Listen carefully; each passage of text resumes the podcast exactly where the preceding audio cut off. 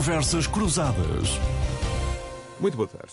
João Loureiro, Nuno Botelho e Miguel Franco em instantes na análise da atualidade. Múltiplas eh, variáveis globais eh, com consequências particulares no mundo ocidental estão a aumentar a incerteza no plano económico, com eh, muitos especialistas a admitirem que pode não ser exagerado nesta altura afirmar que o ponto é já de viragem no ciclo económico. A persistente pressão da inflação, a ruptura nas cadeias de abastecimento globais, em particular os, os lockdowns com origem na China, e claro, a guerra na Ucrânia, são fatores, entre outros, a alimentar um quadro incerto, contingente, e, eh, em alguns casos, eh, difícil de prever.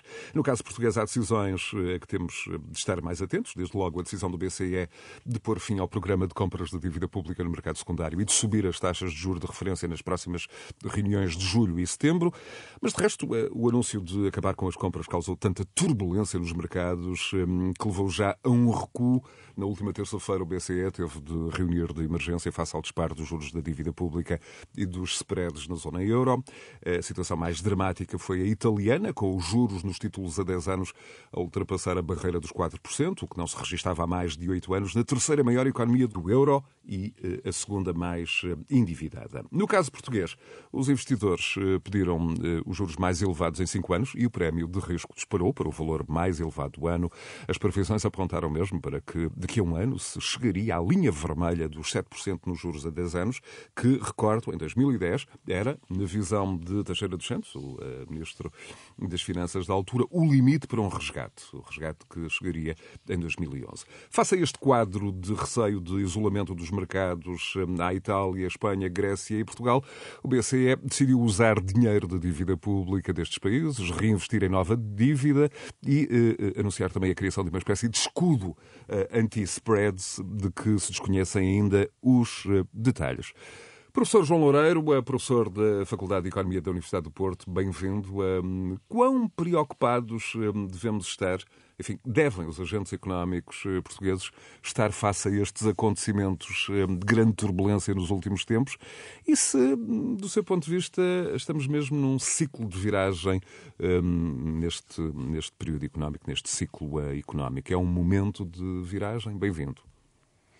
Obrigado, boa tarde, boa tarde a todos. Um, vamos lá ver, as taxas de juro têm estado em níveis extraordinariamente baixos, como não só Portugal, os agentes económicos em Portugal, mas na Europa e até no mundo, no mundo desenvolvido, têm vivido com níveis de taxa de juro nunca antes observado.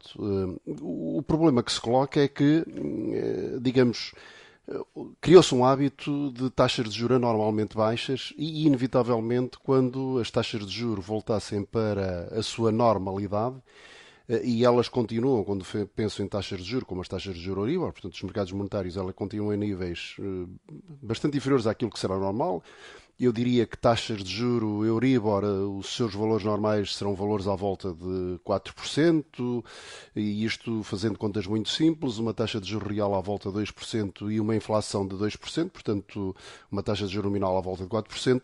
E, e, de facto aquilo que tem acontecido é que, por exemplo, quando olhamos para as Euribors, as taxas de juros são eh, negativas ou têm sido negativas isso há, há bastante tempo.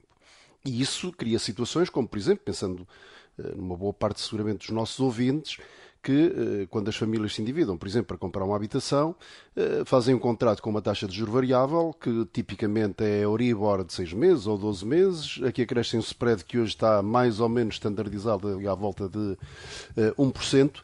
E, portanto, isso significa um endividamento que tem sido com uma taxa à volta de 0,5%, 0,6%, um valor desse tipo. Portanto, eminentemente um valor basicamente de zero que tem sido, aliás, também aquilo que tem acontecido com os governos. Ou seja, os governos têm vindo a financiar a taxas de juros muito baixas, mesmo a dívida pública de mais longo prazo, quando não é o caso de receberem inclusive dinheiro quando pedem dinheiro emprestado, que é o caso que tem acontecido, por exemplo, nas emissões de dívida pública. Justamente, e de resto foi noticiado há não muitos, muitos meses. Sim, eh, isto vem acontecendo, emissões de dívida pública de muito curto prazo, portanto até um ano, eh, vem acontecendo emissões de, de, com taxas de juros negativas há uns 5 anos, talvez, 5, 6 anos. Eh, e, portanto, todo este ambiente é um ambiente absolutamente anormal. E, portanto, mais tarde ou mais cedo, inevitavelmente, digamos, isto ir-se alterar, O meu entendimento, inclusivamente, é que já se deveria ter alterado. Aquilo que tem acontecido é que o BCE, por circunstâncias diversas, foi, foi prolongando este tipo de política, inclusivamente, mais recentemente, com, com, com o tema da pandemia, e, portanto, vivemos neste tipo de ambiente. Ora, bom, há aqui uma situação que obriga o Banco Central Europeu e os bancos centrais em geral, mas o Banco Central Europeu a atuar e alterar, eh, digamos, eh, desejavelmente a política no sentido ascendente de taxa de juros, embora tínhamos consciência. Sr. João Loureiro, que... uh, uh, peço desculpa de interromper, simplificando para conforto uh, dos nossos ouvintes, e corrija-me, por favor, se, se, se, houver alguma imprecisão. Quando a inflação está descontrolada, a receita é subir agressivamente as taxas de juro. Quando a inflação está baixa, descem-se é as, as taxas de, de juro. É precisamente isso. Ou seja, e, e, e há um motivo. Ou seja, o que as taxas de juro fazem ou quando os bancos centrais alteram as taxas de juro, basicamente aquilo que visam é influenciar a procura. E, portanto, quando a taxa de inflação está muito alta, tipicamente sobem as taxas de juro, que é para retirar a pressão compradora, porque, no fundo, subir as taxas de juro é um incentivo à poupança e um desincentivo a endividar. E, portanto, há uma contração na procura e, portanto, retira-se pressão do lado da procura para que a inflação caia um pouco. Pelo contrário, aquilo que vinha acontecendo há vários anos é que a taxa de inflação no conjunto da área do euro é uma taxa de inflação muito baixa, abaixo do objetivo do Banco Central Europeu, que é uma taxa de inflação para o conjunto da área do euro à volta dos 2%, e, portanto, o Banco Central Europeu vinha implementando políticas de taxas de juros muito baixas no sentido de incentivar a despesa e, pela via da pressão da procura, puxar a inflação para o nível desejado. Na realidade, eh, e a minha leitura, é que uh, isto é uma visão um pouco simplista uh, se atentarmos naquilo que é a atuação do Banco Central Europeu. E porquê? Porque, na realidade, o Banco Central Europeu, a partir de determinada altura, começou a fazer aquilo para que não tem mandato que é, eh, digamos, de alguma forma, financiar eh, os Estados, nomeadamente os Estados mais endividados e com dificuldades de financiamento. Aí entramos já no mercados. capítulo das, das consequências para um país que tem de gerir uma enorme dívida como Portugal, eh, Precisamente. não só para um país, como eventualmente também é, para empresas ah, e famílias. Sendo certo, deixe-me só introduzir aqui este elemento, o Governador do Banco de Portugal, ainda em abril, dizia que a inflação era conjuntural e não estrutural. Pronto, e, e, a própria Presidente do BCE dizia a mesma coisa, foi dizendo que a inflação que era temporária, que era transitória, que se ia dissipar. A realidade é que, por razões diversas e por algo que é verdade que era absolutamente inesperado, que era esta invasão da, da Ucrânia por parte da Rússia as consequências que aí derivaram para, algumas, para alguns mercados de matérias-primas, de facto o que temos é a inflação pelo lado dos custos. E a inflação pelo lado dos custos, do ponto de vista de um Banco Central, é uma inflação, digamos, em que os bancos centrais ficam num dilema. E qual é o dilema? É que por aumento dos custos de produção e, portanto, a inflação por via da pressão dos custos, ela própria restringe a atividade económica. Basicamente é pensarmos, no fundo, quem tem um rendimento nominal, um salário, o mais comum da generalidade das famílias, agrava-se o custo de vida por via do agravamento dos custos e, portanto, o poder aquisitivo cai, a quantidade de bens e serviços que se consegue adquirir diminui. Portanto, temos ao mesmo tempo inflação e uh, contração da atividade económica, aquilo normalmente é conhecido por estagflação. Mas, em cima disso, um Banco Central que tem um mandato para garantir a estabilidade de preços tem que pôr em prática uma política restritiva que, para baixar um pouco a inflação que resulta dos custos, agrava ainda mais a situação económica. É por isso que é um dilema este tipo de choques, choques lá da oferta, choques de custos, são um dilema muito grande para os bancos centrais. No caso particular do Banco Central Europeu, e é preciso percebermos o, seu, o enquadramento institucional em que atua, é, de facto, há esse objetivo, que é o objetivo fundamental, que está no Tratado da União Europeia, no Estatuto do Banco Central Europeu, que é eh, a política monetária na área do euro deve garantir a estabilidade de preço e está definido como estabilidade de preço uma inflação à volta de 2%.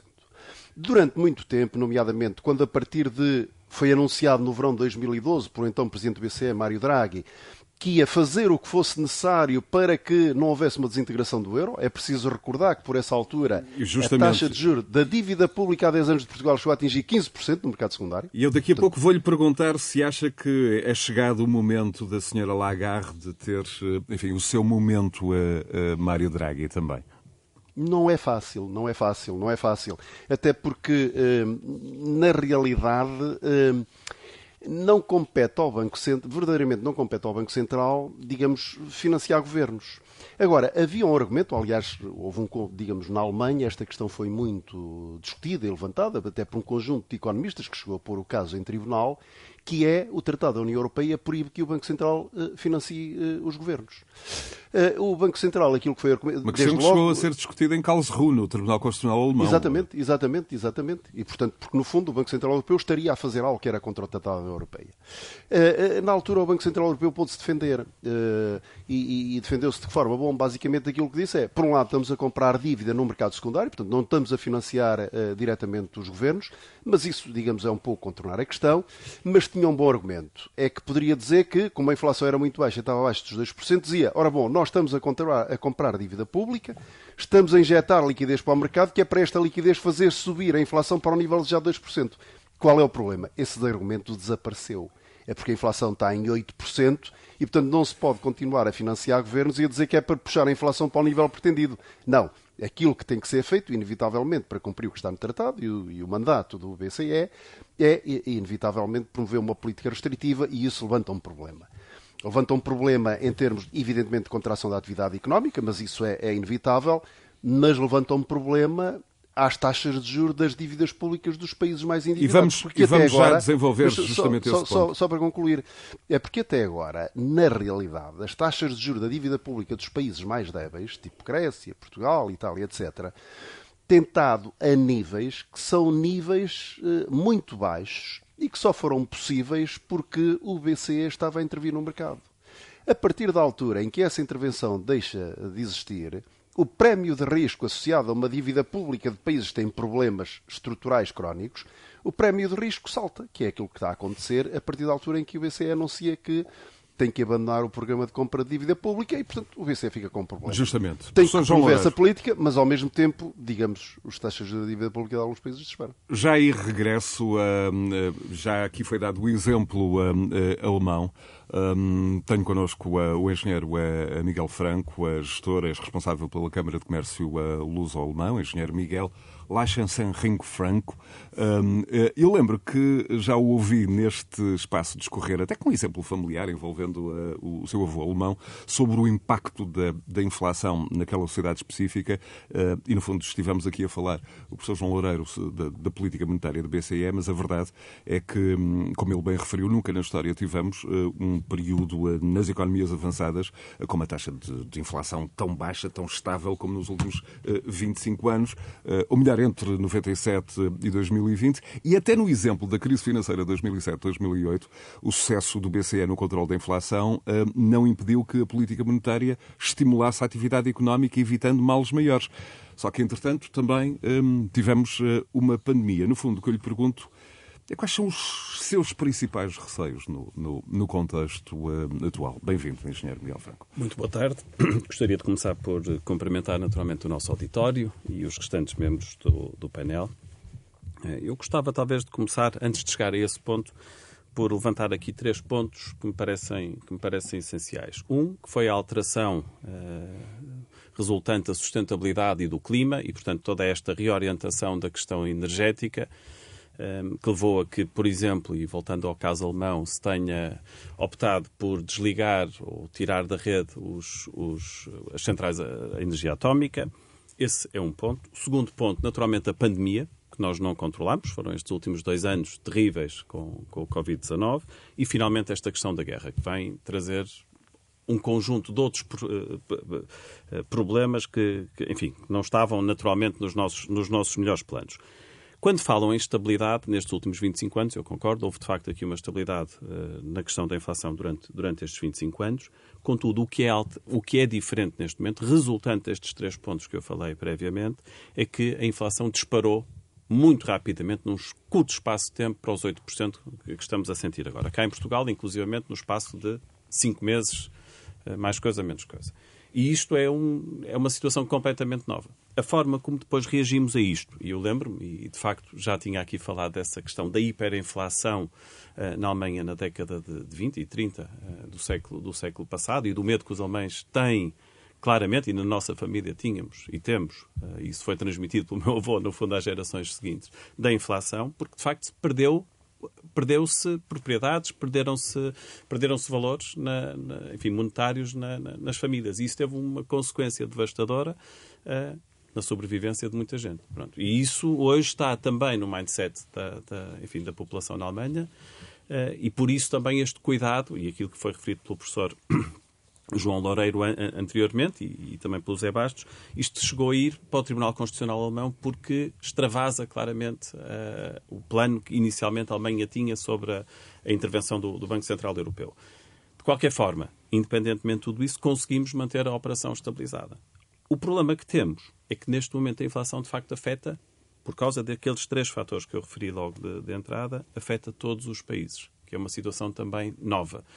Ao longo do tempo, conseguimos manter a taxa de inflação também baixa por causa da globalização. Já agora também só mais essa nota. Uh, aliás, os Estados Unidos estão a ver se levantam ou não determinadas taxas alfandegárias agora a alguns bens, e portanto há aqui uma pressão grande sobre o Sr. Biden nesse sentido, porque a globalização permitiu ao longo dos anos baixar, no fundo, também uh, a inflação. Neste momento, com barreiras económicas a serem criadas, mais aqueles três fatores que eu falei, julgo que estamos numa situação muito complexa que vai redundar, e o, e o professor João Loureiro explicou isto muito bem, nós vamos cair de facto numa recessão, mas numa recessão global que é algo também novo. Miguel Franco, do, há quem defenda que uh, se grande parte do aumento da inflação na zona euro uh, decorre da subida dos preços de energia, um, ehm, que está a afetar em particular, por exemplo, a mais industrializada das economias europeias, a alemã. Uh, tentar controlar os preços podia eventualmente ser uma opção. Ou, uh, fixando limites máximos no preço da energia um, ou políticas fiscais. Isto, do seu ponto de vista, é uma opção ou uh, é melhor não mexer por aqui? Eu julgo que é melhor não mexer por aí. Acho que no curto prazo se conseguiria, eh, aliás, vê-se o exemplo agora com Portugal e Espanha, e no fundo aquilo que se prometeu que se iria conseguir é uma coisa muito reduzida, porque há aqui outros fatores e outras variáveis que nós não controlamos.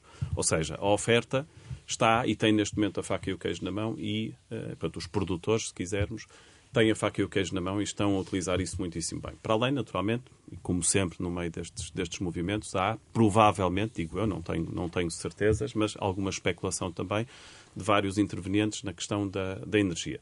De qualquer forma, eu acho que não se deve mexer, não é esse o caminho ou não deverá ser esse o caminho. O que deverá ser o caminho é evidente no curto prazo é impossível mudar um modelo que estava assente no gás russo e a Alemanha, enfim, cometeu esse erro histórico de se, de se entregar a um só fornecedor, através, eh, enfim, do Nord Stream 1 e iam fazer, iam, enfim, reforçar essa, essa, essa dependência com o Nord Stream 2. E, portanto, não se consegue mudar no curto prazo uma dependência tão grande de um único país. A Alemanha está a tentar fazer isso, nomeadamente procurar outros fornecedores como o Qatar, mas isso demora o seu tempo. E, portanto, no curto prazo, estar a mexer em questões fiscais para facilitar o custo não me parece a forma mais adequada. Nuno Botelho, conjunto de, de preocupações do uh, empresário uh, Nuno Botelho. Eh, numa altura em que, eh, por exemplo, esta semana a Reserva Federal avançava com o maior aumento, a maior mexida das taxas de juro em 28 anos. Eh, tivemos também os influentes bancos centrais da Inglaterra e da Suíça a anunciarem subidas e manteve-se, sobretudo nas bolsas de valores, o receio de que os, os bancos centrais, estes movimentos, acabem por aprofundar a desaceleração da economia e colocá-la justamente a beirar a recessão. Nuno, bem-vindo. Muito boa tarde aos nossos ouvintes e boa tarde também aos meus colegas de painel. Sim, já, já quase tudo foi dito. Eu acho que, e muito bem pelos meus anteriores, eh, por quem me antecedeu. Quer dizer, eh, nós temos aqui a tempestade perfeita. Ou seja, temos aumento das taxas de juros, temos aumento da inflação, que é, que é absolutamente crucial para, para, para, para criar aqui um, um caldo muito difícil de contornar. Temos o aumento dos custos das matérias-primas também a exponenciarem muito e a dificultarem muito a vida a quem quer produzir. Uh, temos também falta de mão de obra ao mesmo tempo. Um, estava, acrescentava isso, e de facto os custos de energia a disparar. Portanto, quando temos este cenário todo montado, é muito difícil fugirmos de uma recessão. Eu acho que o que vem aí são tempos de recessão e, e concordo com o Miguel, será, será uma recessão global eh, que dificultará mais a vida àqueles países que estão, como nós, mais endividados. Portugal tem uma dívida muito elevada, uma dívida que tem sempre muita dificuldade em, em, pagar e que se as taxas de juros subirem, como tudo indica que vão subir, os juros da dívida vão subir e nós vamos ter mais dificuldade. Quando nós ouvíamos falar há um ano ou dois que havia folga para incitar algumas medidas, eu dava-me vontade de rir porque eu pergunto, eh, como diriam os brasileiros, cadê a folga? Quer dizer, onde está a folga agora? E, portanto, desse ponto de vista, eu acho que o nosso país vive aqui um dilema muito, muito complexo. Quando nós vemos a situação em que estamos, nós, a própria Itália, que, que, se não fosse a intervenção, como tu disseste na tua intervenção inicial, se não fosse a intervenção do BCE, teria o disparo de, dos juros da dívida de uma forma, e é a terceira maior economia da Europa, o que será de Portugal... E a segunda maior endividada segunda, depois da Grécia. É verdade, e depois, mas eu ia falar da, da, da, da economia da, da, Grécia, da terceira, e, e, portanto, desse ponto de vista, nós temos aqui um problema e temos, de facto, um, um, um sarilho montado se me permitem a expressão. Ou seja, como é que Portugal, e essa é que é a grande questão, como é que Portugal está a encarar este problema? E eu, de facto, não vejo grande discussão, tirando este fórum e mais um ou outro muito disperso por aí. Não vejo, inclusivamente, na comunicação social grandes conversas sobre isto. Não vejo grande debate sobre estas questões. Vejo tudo muito despreocupado com esta questão. E, de facto, isto eh, preocupa-me sobremaneira. Eu não quero ser demasiado pessimista. Nem estou a dizer que a culpa disto é deste governo. Não é. Não estou nada a dizer isto. O que estou a dizer é que tem que haver um forte planeamento desta questão. E tem que haver, de facto, uma tomada de consciência por parte dos nossos governantes de que, de facto, incluindo o Sr. Presidente da República, de que, de facto, é preciso, é preciso olhar para isto com cuidado e não andar aqui em muitos folclores e muitos números, porque, de facto, a situação não é para brincadeiras neste momento. Temos indústrias com muita dificuldade em elaborar, por causa do custo de, do aumento do custo da energia, custo das matérias-primas, falta de mão de obra. Estes três fatores são cruciais. A inflação a disparar e, portanto, uma impossibilidade de repercutir no consumidor os preços daquilo que produzem. Isto vai gerar necessariamente desemprego a, a, a curto prazo. Eu, eu penso que até ao fim do ano nós vamos começar a ter aí dificuldades, indústrias com dificuldades. E, portanto, eu vejo isto, de facto, um cenário, não quero ser demasiado pessimista, mas vejo, de facto, um cenário difícil.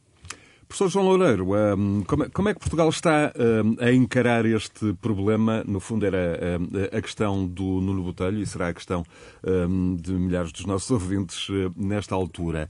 Nós sabemos que as economias mais endividadas da zona euro contam, enfim, a seu favor e contam com alguns elementos circunstanciais a seu favor nesta altura, ainda com a suspensão das regras europeias para o déficit e dívida pública até final do próximo ano. Também algumas algumas das previsões económicas para Portugal são melhores do que eh, as eh, do chamado a, Clube Med, eh, um déficit inferior a 2% do PIB para 2022 e uma trajetória de descida do rácio de endividamento hum, hum, que em 2026 anuncia até hum, déficit zero. Como é que, o que é que Portugal pode fazer, deve fazer, tem de fazer para fazer face a este, a este problema? Era, no fundo, a questão do Nuno Botelho, que eu, que eu transmito. Eu, quando falo de economia, tenho que falar de economia por razões profissionais, sendo, sendo, sendo professor de economia, hum, aquilo que eu costumo dizer aos alunos é que aquilo que parece muito complexo, porque de facto, inclusivamente, digamos, existe o jargão profissional, etc. Mas eu digo-lhes sempre que devem colocar as coisas e a leitura da economia eh, ao nível, e nomeadamente quando falamos de temas orçamentais, eh, ao nível, digamos, estabelecer o paralelo com aquilo que é a economia de uma família. Eh, e, portanto, eh, todos e isso é sempre uma imagem muito confortável Exato. Eh, e eficaz para quem nos segue. Ou seja, o nosso país não, não, não, pode gastar mais do que a família ganha, não é? É, é aquela ideia, não é? Na seguinte ideia, portanto, Exato. no fundo, um, digamos aquilo que eh, um bom governo das finanças de um país deverá ser, digamos, existir um paralelo com aquilo que é o bom governo de uma família. E, e, portanto, as famílias sabem que, eh, de quando em vez, digamos, existem incidentes, algo de imprevisto, um membro da, do agregado familiar que vai para a situação de desemprego, que eventualmente fica doente, etc., e as receitas caem. E, portanto, tipicamente aquilo que se tende a fazer é preparar para essa eventualidade e, portanto, criar as folgas necessárias. Evidentemente, nem todas as famílias seguem este padrão e, portanto, há famílias eh, que algumas é verdade porque têm menos rendimentos, mas mesmo outras que têm rendimentos relativamente bons, digamos, têm uma outra visão e vivem sempre no limite e gastam o rendimento que têm e ainda se endividam, digamos, porque uh, gostam de realizar E neste caso concreto, como é que a, a grande família portuguesa está pois, é exatamente, a exatamente, esse é o tema. Uh, conforme já referiu, uh, Portugal é das países, dos países, pensando na área do euro, quando se olha para o rácio da dívida pública, é, é dos países com o rácio de dívida pública mais elevado. Temos a Grécia, temos a Itália, temos Portugal, portanto estamos ali, estamos ali, digamos, no conjunto de países com dívida pública mais elevada. É certo que ela vai diminuir, o rácio vai diminuir em 2022. Isso tem que ver com, com, desde logo, com uma razão muito simples, não é que tenhamos um excedente orçamental, mas tem que ver, quando falamos de rácio, estamos a falar da dívida pública a dividir pelo PIB, e, portanto, este ano, de facto, vamos ter um crescimento do PIB mais elevado, também a inflação, e, portanto, o rácio vai diminuir. Agora, o, por um lado, o crescimento económico que vamos ter é preciso ver porque nós estamos mais atrasados que outros países a sair uh, da situação da pandemia. E, portanto, nós só agora estamos a regressar ao nível do produto que tínhamos antes da pandemia. E, portanto, é um fenómeno, digamos, que tem a ver com a base. Uh, a base é uma base reduzida. Mas, uh, objetivamente, mantemos uma dívida pública muito elevada. E, portanto, o que é que isso, qual é o problema que isso cria? É que numa situação de dificuldade, quando é exigida uma política orçamental expansionista para fazer face a dificuldades, eh, na realidade nós não temos margem de manobra. Porquê? Porque a nossa dívida já é muito elevada se ela aumenta mais, começamos a ver os prémios de risco aumentar e, na realidade, de resto, a ver incapacidade... De resto, esse, esse, esse exemplo, de alguma forma, esteve, hum, esteve sobre a mesa esta semana uh, com, uh, com o BCE a recuar, agora a admitir usar a tentar, o, o, di, o, dinheiro da dívida dos países do Sul uh, que chega à maturidade para reinvestir, ser reinvestido em nova dívida. Na prática, isto significa continuar a comprar dívida desses mesmos países. Ao contrário Sim. do que o BCE havia anunciado. Sim, mas não Sim, é fácil. Mas caso contrário, não, é fácil. vai ser possível aguentar, não é? Sim, Sim, é, mas é que não é fácil. É que o BCE tem uma dificuldade muito grande. Eu é sei. que o BCE não pode discriminar países. O BCE tem que tratar a área do euro como um todo. Exato. E os programas de dívida pública, de compra de dívida pública que tem tido, é em função da percentagem que cada país tem no capital do BCE. Portanto, o BCE tem acionistas, que são os bancos centrais nacionais, e, portanto, andou a comprar dívida pública de todos os países, mesmo daqueles que, digamos, que não necessitavam. E, portanto, eu não estou a ver como é que o BCE pode discriminar agora uns países em favor de outros. Uh, porque o programa de compras tem sido desta forma. É um programa global, em compra a dívida portuguesa, como compra a alemã, como compra a francesa, etc. Deixa... portanto, eu, muito francamente, acho que este problema que o BCE tem. tem, tem não, o problema não é objetivamente do BCE. O problema só é do BCE de uma forma indireta. O problema, primariamente, é dos países.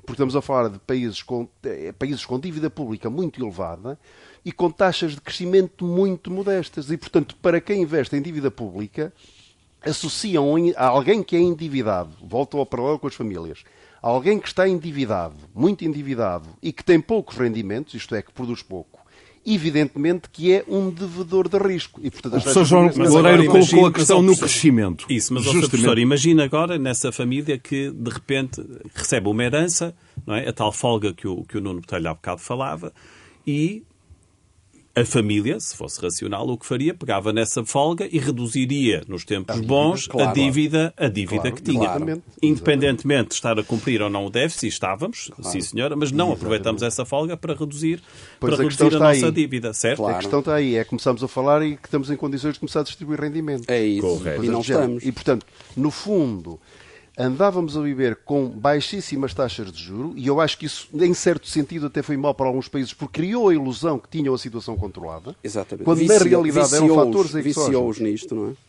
Exatamente, eram fatores exógenos, mantinham as taxas de juros baixas, porque circunstâncias muito particulares. E, portanto, os problemas, os, os problemas mantêm-se. E eu não estou certo que o BCE consiga fazer aprovar, sem outras medidas adicionais, e já falámos Exato. há bocado, nomeadamente a posição dos frugais e da Alemanha, sem contrapartidas. E, portanto, não, não é- acredito. Uma não, vez, uma é. vez consegue-se, uma segunda vez tenho muitas Ou dúvidas. Ou seja, no fundo, é, só para, para os nossos ouvintes perceberem, no fundo, sem um caderno de encargos a cada país, em que cada país tem que incitar determinadas reformas, tem que tomar determinadas medidas que normalmente são de medidas uh, duras. O, professor João Loureiro deixa, falou da questão da competitividade.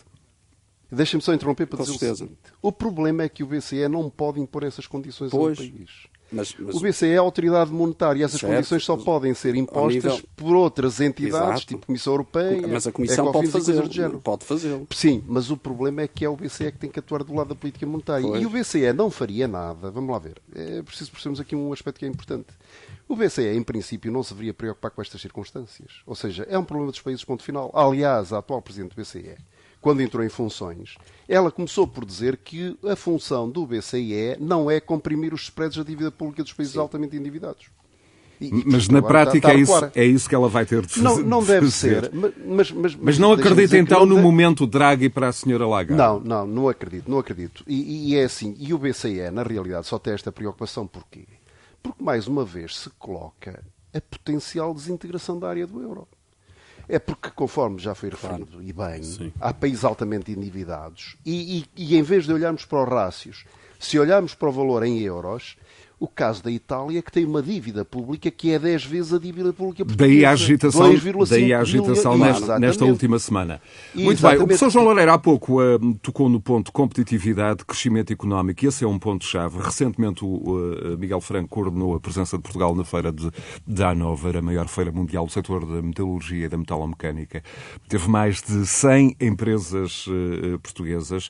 Miguel Franco, que sinais avançados surgiram para esta linha do eh, crescimento económico, da competitividade, sobretudo numa semana onde Portugal caiu seis lugares no ranking anual do IMD que eh, avalia a competitividade de 63 países à escala global. Portugal caiu da 36ª posição que ocupava em 2021 para o 42º lugar. Bom, isto parece paradoxal e eu gostava de dividir a minha resposta em duas partes. A primeira, falando exatamente da Hannover Messe, enfim, foram 109 empresas que estiveram, que estiveram na feira, na, maior feira industrial do mundo, eh, com um apoio eh, brutal eh, por parte, e já agora gostava aqui de, de realçar, apesar dele já não estar como ministro, o, ministro, o antigo ministro da Economia, o Pedro Cisa Vieira, que foi quem nos ajudou a montar toda esta operação com a rapidez que, era, que se exigia, com o apoio da, da ICEP, naturalmente, que foi extremamente diligente e extremamente eh, ativa em todo este processo, mas também a IMAP e, naturalmente, a, a- a Câmara de Comércio. Dito isto, os contactos que foram feitos foram muitíssimo bons e, e, enfim, o feedback que estamos a receber eh, por parte de todos os associados e todas as empresas que, que estiveram na, na feira são muitíssimo bons. Portanto, há aqui muitas, muito boas perspectivas. Conseguimos colocar Portugal outra vez no radar de quem decide compras industriais na, na, na Europa e principalmente na Alemanha, que é o país que mais nos interessa nessa matéria. Portanto, nessa perspectiva, muitíssimo bem. Paradoxalmente, como, como o José Bastos acabou de referir, Portugal cai na competitividade ou no ranking competi- da competitividade. E aqui há um conjunto de, de pontos e eu gostava só e muito rapidamente de, de enunciar alguns. Primeiro, a questão da fiscalidade. A taxa de IRC é das mais elevadas ou a mais elevada na Europa e continuamos a não mexer nisso. Agora, dir-me-ão, pois, mas agora não é a altura para mexer porque vamos precisar da tal, de criar novas folgas. Continuo a achar um erro. Já se devia ter feito isto e não se fez, apesar das nossas insistências junto de quem de direito. Eh, A instabilidade fiscal. Pronto, para além das taxas elevadas, há uma instabilidade contínua. Cada orçamento do Estado é uma nova, é uma nova caixa, é uma nova caixa de surpresas. A questão do custo de energia, que eu já referi há bocado, e portanto por maioria de razão neste momento, principalmente com as estruturas de custos que nós temos em Portugal, são terríveis.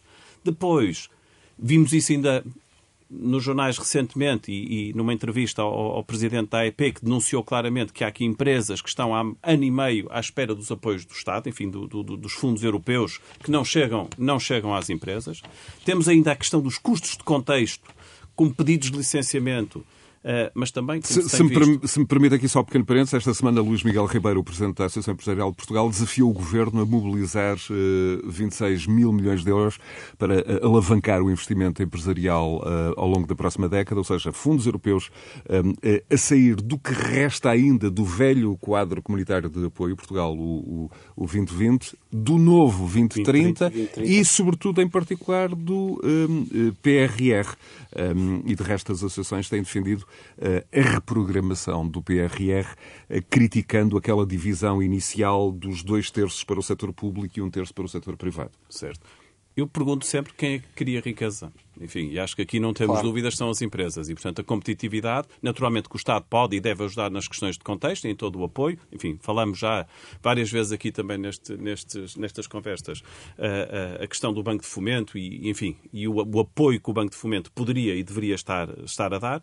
Mas, repito, quem cria a riqueza são, no fundo, as empresas. E, portanto, enfim, é à volta delas que nós temos que estar centrados e era para aqui que eu acho que devíamos olhar com maior, com maior força. Eu, eu, eu diria que, relativamente a, essa questão que, que, o Miguel estava a referir, eh, nós temos eh, algumas questões que nos, que nos dificultam a vida. Eh, aliás, o estudo fala que, e pontuou mal, digamos assim, Portugal, em questões relacionadas exatamente com a política fiscal, em práticas de gestão empresarial. Também há que reconhecer que temos uma, uma, uma classe há um caminho a fazer aí nessa área. que precisa ainda de fazer um caminho, eu assumo isso perfeitamente a, a, economia é demasiado, digamos assim, ainda doméstica e as próprias finanças públicas também não ajudam. Portanto, há aqui uh, dificuldades e, em contrapartida, no quadro social, por exemplo, é uma vantagem. A, a área da saúde, o ambiente e as infraestruturas uh, científicas são pontos a favor. Portanto, nem tudo é mau, mas há um caminho longo para fazer. E, e eu acrescentaria, se me permites, na questão da competitividade, e, e, estávamos a falar até a competitividade externa, porque estamos a falar de, de, de, exportações e de dinamizar as exportações, Portugal tem um enorme déficit de imagem e eh, não conseguiu ainda criar uma marca de qualidade junto dos mercados externos. E, portanto, esse é que eu acho que deve ser o grande papel do Estado no meio disto tudo. Se há papel que o Estado tem que eh, ter, é de apoio e de criação de marca. Marca de qualidade, de fiabilidade, de segurança, de estabilidade. E é isso que deve fazer. E dar todos os sinais no sentido de uma criação de produtos de qualidade, de um povo que é verdade, que é, que é um facto, é um povo socialmente uh, correto, um povo com boas bases de educação, um povo com boas, bons níveis de instrução. Portanto, desse ponto de vista, Portugal tem de facto que, que crescer. Aliás, basta ver o trabalho que foi feito, por exemplo, pela APICAPS, que é a Associação Portuguesa de Calçado, na, na, no, no, aumento de valor da marca de calçado e, e vender o, o par de calçado cada vez mais caro. Nós temos que ir por aí. Basta olhar por exemplo, para economias como a Suíça, que são mais pequenas que Portugal, mas que produzem uma série de produtos, têm marcas e mais marcas. Eu pergunto aos nossos ouvintes, que vão agora, ou estão agora a ouvir o nosso programa, que me digam uma marca portuguesa global. Não existe. Ou, ou se existe, é uma. Não, não, não, não existirá. Além do Cristiano Ronaldo, nós não temos marcas globais. A Suíça, se nós se sentarmos aqui, eu digo já 10, se for preciso. E é um país, de facto, que criou marca. E Portugal tem que olhar para isso. E temos que olhar para isso como um desígnio. E aproveitarmos, e deveríamos aproveitar o PRR, exatamente para a criação de marcas, para a criação de desígnios e, de facto, canalizar o PRR e o 2030 para a dinamização das empresas. São elas que criam riqueza, não é o Estado. O Estado não existe para criar riqueza, ele não cria riqueza e, portanto, desse ponto de vista, é preciso criar essa, essa filosofia, esse desígnio e, de facto, o país tem que avançar nesse sentido. Eu, eu gostava só de acrescentar, Miguel como não estava a dizer, em termos de, de marca e, e enfim, e de, e de se expor lá fora e de se apresentar como uma marca comum, Devo dizer que nesta questão da Feira da Hanover, Portugal foi brilhante. A ICEP fez aqui um trabalho notável, aliás, criaram um slogan muito interessante, Portugal Makes Sense, que caiu muitíssimo sim, sim. bem e, de facto, faz todo o sentido, como eu, como, como eu gosto de dizer sense. sempre. Uh, mas também a IMAP, por exemplo, com Metal Portugal, o, Nuno falou numa, numa associação, deixa-me falar sim, também sim, na, na, na, IMAP, um bom exemplo. Uh, com, como tal, Portugal tem exatamente trilhado e feito este trabalho ao longo sim, destes últimos anos. Um setor que está a ser fustigado por, por, por aumentos brutais dos, dos, dos custos de contexto, o, o preço da energia. Miguel, Uh, decorre em boa parte das suas funções um conhecimento uh, profundo uh, do, do mercado alemão. Como é que Portugal pode beneficiar, este beneficiar entre, entre aspas, do, do conflito e da Ucrânia, enfim, e por uh, pouco simpático que possa parecer esta, esta asserção, mas, enfim, a realidade e, sobretudo do ponto de vista económico, é como é. Bom, eu de facto não queria dizer beneficiar, parece uma palavra uh, enfim, Eu usei a expressão um entre aspas. Exatamente, entre muitas aspas. que o Presidente da República usou. Isso, uh, acho que cai mal e, enfim, é evidente que é uma situação dramática que se está a viver naquela, naquela, naquela, naquela zona e, portanto, agora, naturalmente que, eh, fruto não só da questão da guerra, mas também daqueles outros dois fatores que eu tinha falado antes, questões climáticas e a questão também da pandemia, eh, com a disrupção que, ocorreu nas, redes de abastecimento mundiais, também já no tempo do Trump, com alguma hum, antiglobalização e com barreiras alfandegárias eh, eh, criadas, Portugal pode ser um excelente parceiro para a indústria europeia. E, portanto, fala-se aqui na reindustrialização. Há uma grande oportunidade. Exato. Fala-se na Em reindustrialização. particular, a alemã, A alemã- eh, que vai ser submetida a um teste de stress brutal, Stress já brutal. neste inverno. De resto, esta semana a própria Gazprom ehm, disse que vai reduzir em 40% o fluxo de gás no Nord Stream. Portanto, há aqui problemas eh, graves para a Alemanha, sim, mas há uma grande oportunidade para Portugal, nomeadamente com o hidrogênio, por exemplo, mas também com o fornecimento de componentes para as diferentes indústrias alemãs. Componentes automóvel, mas exemplo, e outras máquinas que estavam a ser produzidas noutras geografias. Eu acho que há aqui uma oportunidade única. E isso ficou muito claro também na, na Feira da Hannover e, portanto, foi referido inclusive pelo chanceler, pelo chanceler Scholz e, nomeadamente, também por muitos outros eh, empresários e industriais que estavam, que estavam Eu gostava de, de ouvir em síntese o, o professor João Loureiro sobre esta questão da, da oportunidade, da janela de oportunidade para a economia portuguesa, por exemplo, eh, na economia mais eh, enfim, industrializada da Europa, a alemã, que está a ser submetida eh, a grande pressão, eh, não só do ponto de vista energético, como também do ponto de vista político. Sim, há, há um aspecto que me parece que, que- que resulta óbvio, quer eh, na sequência, digamos, daquilo que aconteceu com o Covid, e, e chegámos à conclusão que estávamos em, em- em matérias-primas e, e- e bens absolutamente básicos, estávamos muito dependentes da Ásia. Agora, eh, digamos, logo de seguida, e na sequência deste, desta questão na Ucrânia, eh, chegámos à conclusão que estávamos, continuamos com outro tipo de dependências. E, portanto, o caso, nós temos vindo aqui a falar fundamentalmente do tema da energia, mas outras matérias-primas, nomeadamente cereais e coisas do género, portanto, bens alimentares, que, que são, digamos, que se tratam de bens eh, absolutamente estratégicos, digamos, para, para, para, para a sobrevivência até, digamos, da- da- das próprias populações.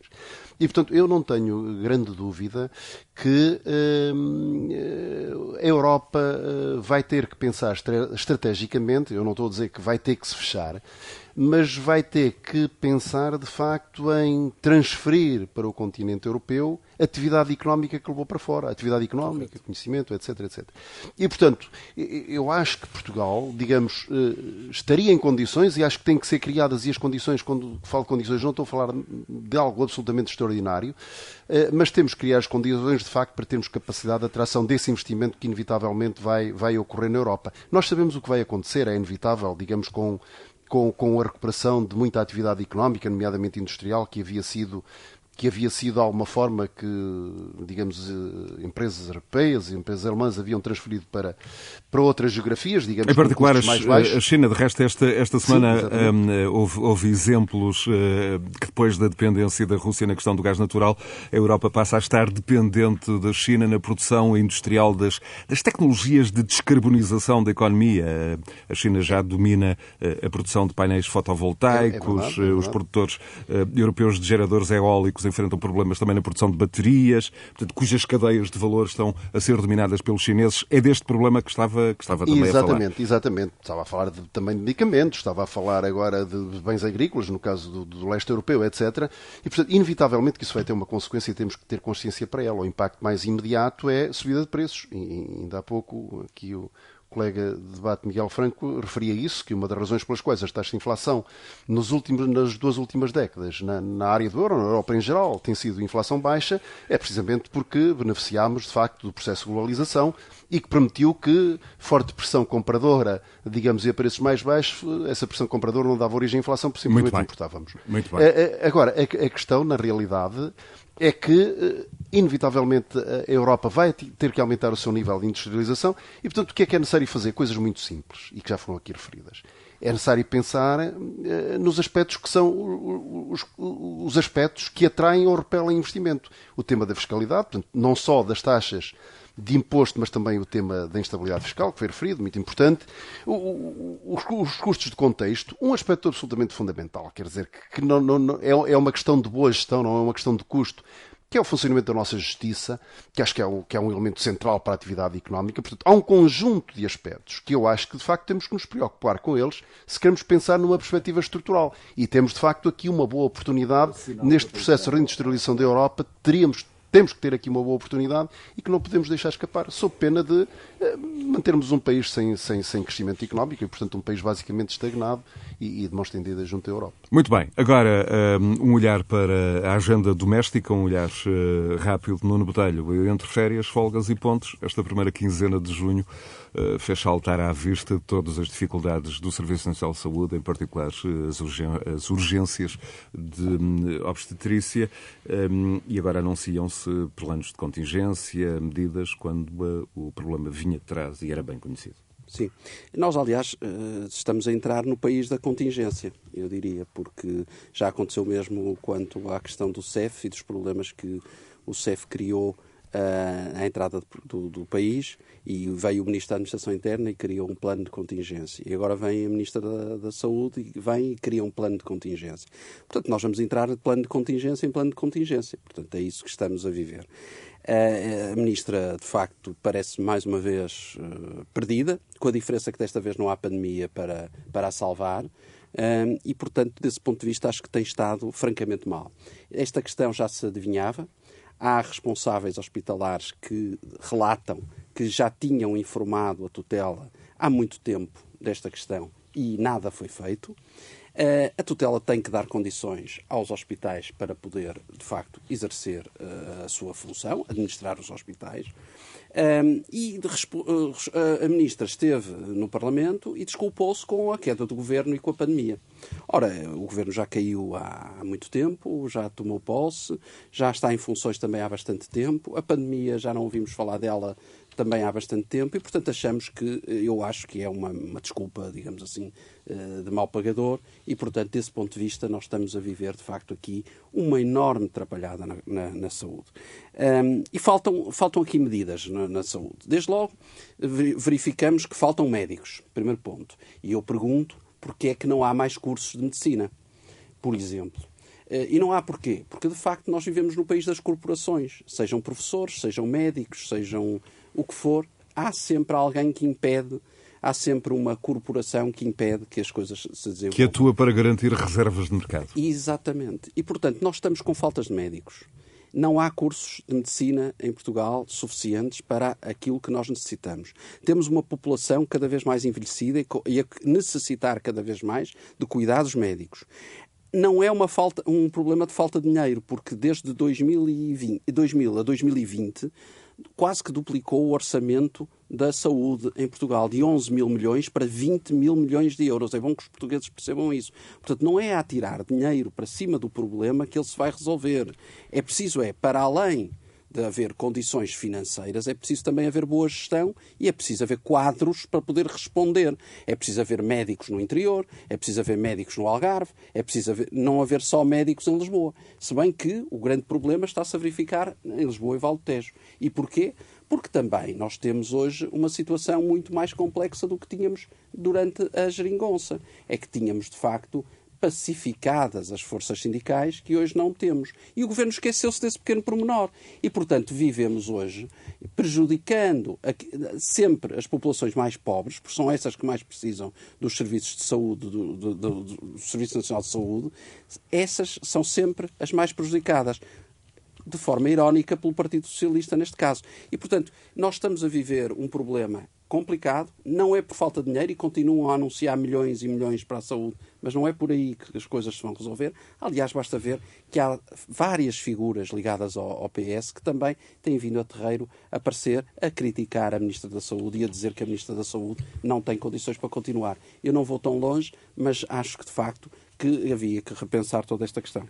Miguel Franco. Eh, deixa, deixa, posso, posso só, só, só fazer aqui um, um, breve acrescento. Eh, é evidente que quando existe um problema, tipicamente existem muitas causas para o problema.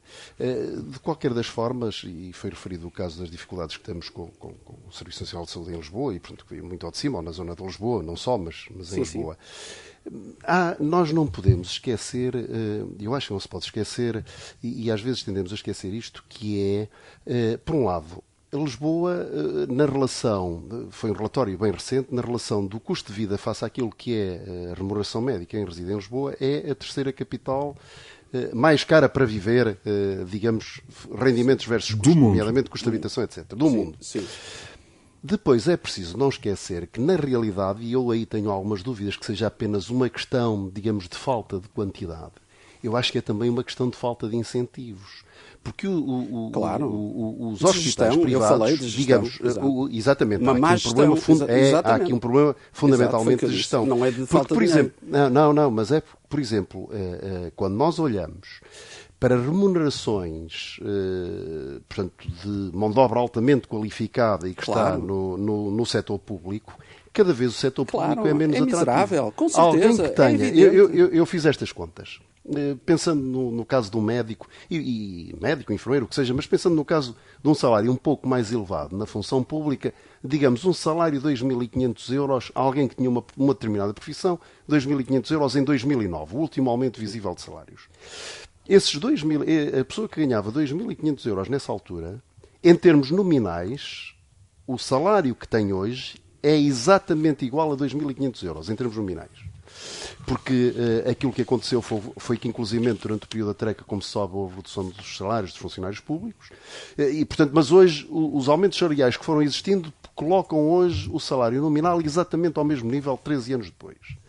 No entanto, a taxa de inflação, e as inflações foram relativamente baixas, mas a taxa de inflação que ocorreu ao, desde 2009 até 2022, e calculando uma taxa de inflação de 5 a 6% para este ano, faz com que a inflação acumulada fosse de 20%. Portanto, na realidade, e descontando o aumento que houve na carga fiscal, e para fiscal, porque, por exemplo, no caso dos funcionários públicos, aumentou a taxa eh, de contribuição para a Caixa Geral de Aposentações e para a ADSE, mas mesmo esquecendo isso, e portanto olhando apenas para o salário nominal de 2.500 euros, e eh, a partir de 2.000 em geral, a partir de 2.000 euros, e a taxa de inflação, a inflação acumulada foi de 20%. Portanto, o poder de compra desses salários caiu 20%. Facilmente as pessoas que são, digamos, melhor qualificadas são facilmente atraídas pelo setor privado sobre isto, quer dizer, não, não tínhamos ilusões. E aquilo que está a acontecer, de facto, é que muita gente que se qualifica em Portugal, em várias áreas, em várias áreas, em que o, a, a despesa da formação é uma despesa, no fundo, assumida por todos os contribuintes, na verdade, os beneficiários, digamos, dessa formação acabam por ser cidadãos de outros países para os quais, bem. infelizmente, os portugueses têm que, que se, portugueses qualificados têm que se deslocar. Nota final, minuto final, reflexão final para Miguel Franco. Ok, eu concordo aqui com, com o Nuno. Enfim,